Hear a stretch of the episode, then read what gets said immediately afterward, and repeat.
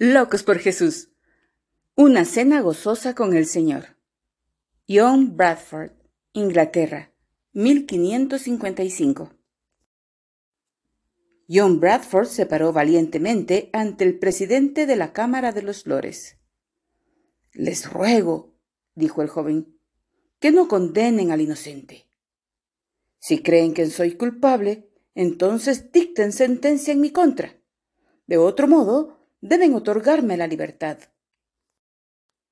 Bradford, el amado pastor de la capilla San Pablo en Londres, fue encarcelado por tener creencias diferentes a las de la Iglesia estatal durante el reinado de la Reina María.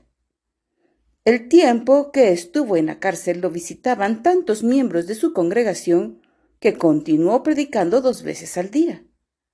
También les predicaba semanalmente a los demás hombres que había en la prisión, ladrones y malhechores, enseñándoles la palabra de Dios y a menudo les daba dinero para que compraran alimentos.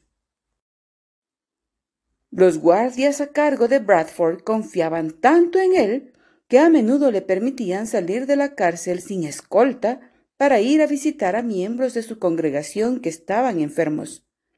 Lo único que tenía que hacer era prometer regresar a cierta hora. Ponía tanto empeño en cumplir su palabra que casi siempre regresaba antes de la hora designada. Después de un año y medio, a Bradford le ofrecieron otorgarle el perdón si solo se retractaba de sus creencias, pero se negó a hacerlo. Seis meses después, repitieron la misma oferta, y la misma fue rechazada nuevamente. John, le advirtieron sus amigos, debes hacer algo para pedir más tiempo. Pide discutir tus creencias religiosas ante los estudiosos de la Reina María. Ellos te protegerán del peligro inmediato. John respondió, Si hago tal cosa, el pueblo pensará que he comenzado a dudar de la doctrina que confieso de eso no tengo duda. Entonces es probable que te maten muy pronto, le dijeron sus amigos con tristeza. Al día siguiente, John fue sentenciado a muerte, y fue la esposa del carcelero quien vino trayendo la noticia. Mañana morirás quemado. Bradford levantó la vista al cielo y dijo, Te doy las gracias, mi Dios, por mucho tiempo he esperado que llegue este momento.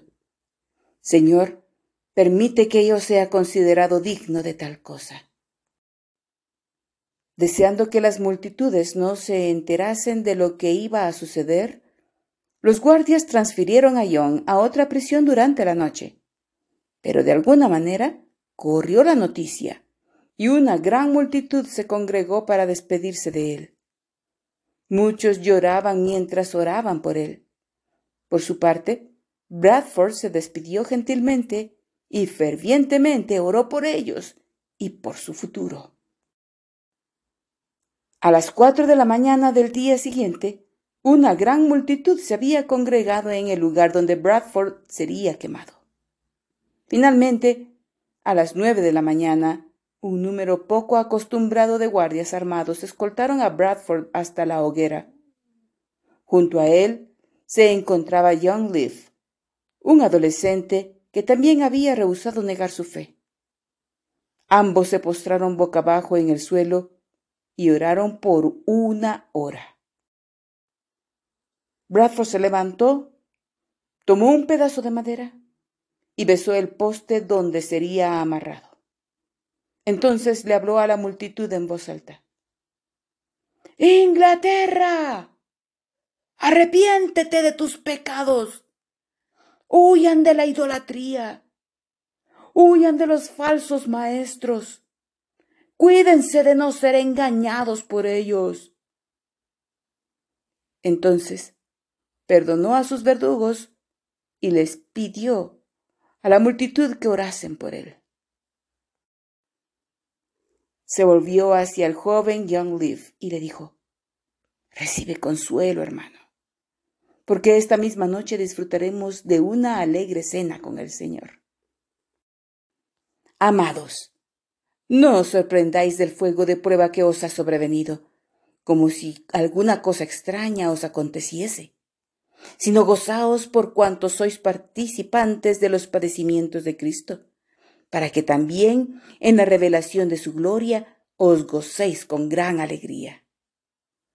El apóstol Pedro, martirizado en Roma el año 65 después de Cristo. Primera de Pedro 4, versículos 12 al 13.